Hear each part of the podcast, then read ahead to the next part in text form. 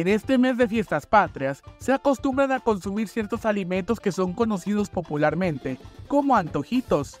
Estos aún siguen siendo preparados por cocineras tradicionales. En esta temporada lo típico son los antojitos mexicanos, ¿no? También tenemos este, los platillos así como más, este, como que más tradicionales que es el pozole, pero acá en Chiapas en sí, que son las garnachitas, las empanadas, los taquitos, y el pozole.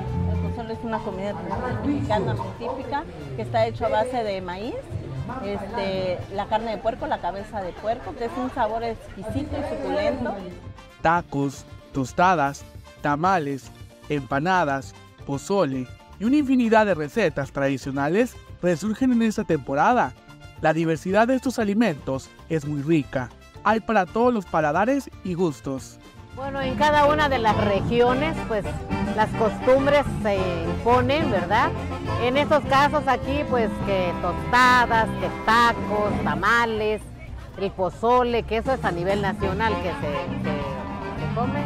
Este, que es lo generalmente que se hace botanas, ¿verdad? Para festejar los días patrios, ¿no? Esta es una temporada donde las personas que se dedican al comercio aprovechan para realizar estos alimentos y venderlos con la población que aún los sigue buscando y consumiendo.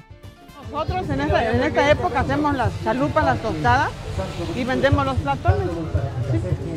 A eso nos dedicamos en estas fiestas patrias, a vender los antojitos en platones. Mi mamá lo, hacía hace 50 años, vendía las chalupas y los tacos. Que los invitamos que a, a que consuman los taquitos fritos, las garnachas, las empanadas, las chalupas que son riquísimas experta en gastronomía tradicional, acusó que en la actualidad las personas han incluido elementos que no son propios de la cultura mexicana, por lo que estos alimentos, en el futuro, podrían sustituirse y desaparecer. Ya ahorita pues han agregado otros elementos como pues este van pues prácticamente perdiéndose las costumbres porque ya pues ya comen pizzas, hamburguesas y todo eso, ¿no? Que se retome estas tradiciones, esa costumbre, que no se pierda porque es nuestra identidad. Para Alerta Chiapas, Eric Chenomi.